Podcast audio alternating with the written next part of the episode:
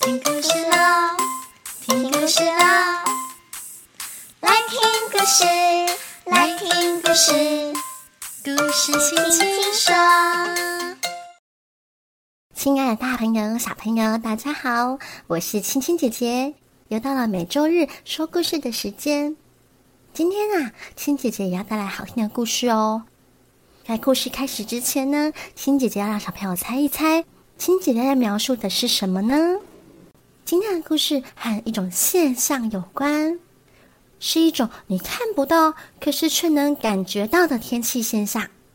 如果遇到它的时候，你会想要穿上很多很多的衣服，甚至是厚重的大外套。小朋友，你猜出来青姐姐讲的是什么了吗？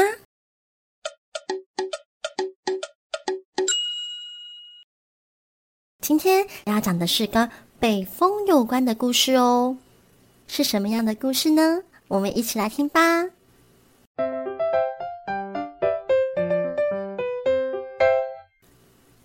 骄傲的小北风，文林芳平，图王秋香，星期八幼儿月刊第五十一期。东省老北风有一个儿子，叫做小北风。小北风很骄傲，常常跟爸爸炫耀自己是这个世界上最强、最寒冷的一股冷风。为了证明他的力量，他飞到大街上寻找恶作剧的目标。一辆马车刚好从街头行驶过来，里面坐着一个有钱的大地主。他穿着厚厚的大皮衣，盖着厚厚的毛毯，却还是忍不住的直发抖。小北风看了，冷笑的说：“嘿嘿，无论你穿了多少件皮大衣，盖了多少条毛毯，都没有用。今天就让你尝尝我的厉害。”说着，小北风扑到大地主的身上，展开攻击。他一会儿钻到毛毯底下，从护管里溜进去，把大地主的两条腿冻成两根冰棒；一会儿又滑进袖子里，从衣服领口窜出来，把大地主的鼻子冻成了一个红铃铛，就像麋鹿的红鼻子一样。大地主被冻得哇哇叫，直喊着：“啊，我受不了了呀！”他吩咐着仆人：“快跑快点，我快冻死了！”小北风一听，更加得意，继续使出他更寒冷的力量，把大地主的手指头和脚趾头都冻得失去了知觉。哦，可怜的鼻子更是轻轻一碰就会整个掉下来。把马车好不容易回到家里的时候，大地主早已被冻得动也不能动了。小北风骄傲的跟老北风夸耀：“爸爸，你看我是多么厉害！”老北风笑了笑说：“你以为这样就算了不起了吗？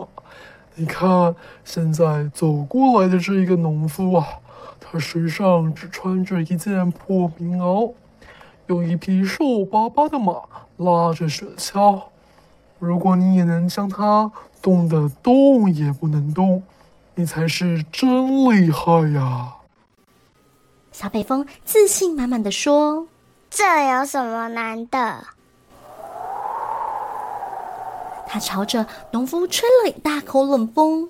没想到，农夫眉头皱也不皱一下，继续往森林里前进。这下可惹恼了小北风，他转而攻击农夫的双脚，想把他们冻成冰棒。谁知道，农夫干脆从雪橇上跳下来，和马一起在雪地上行走。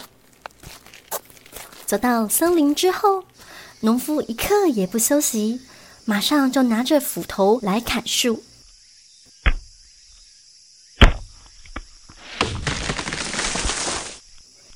小北风气呼呼地说：“哼，看我使出绝招，把你冻死在森林里！”他开始绕着农夫打转，一下去动他的手，一下去动他的脚，一下又从他的袖口和领口钻进去。然而，小北风越使劲，农夫手中的斧头就砍得越带劲。嗯，咻，嗯，咻。动，全身就越暖和，随后他连手套都脱掉了。而小北风呢？小北风还没把农夫给冻死，倒先把自己给累得半死了。让我先喘口气，等一下再来修理你。当他看见农夫丢在雪地上的手套时，心里开始盘算起另外一个坏主意。小北风偷偷钻进了手套里，等啊等，等啊等，等到了农夫砍完木柴，打算戴起手套回家，却发现手套硬邦邦的，就像装了铁块似的。嘿嘿，我看你怎么办？小北风正沾沾自喜的时候，没想到农夫竟然拿起斧头，用斧背往手套用力猛敲。把躲在手套里的小北风打得鼻青脸肿，啊呜呜呜，好痛啊啊！小北风哎呦哎呦哀叫着，飞也似的逃跑了。老北风看着小北风，微笑的说：“小北风，现在你知道了吧？在大地主的面前，或许你可以逞威风。”但是面对勤于劳动的农夫，你可要学习谦虚啊！经过了这次，小北风再也不骄傲了。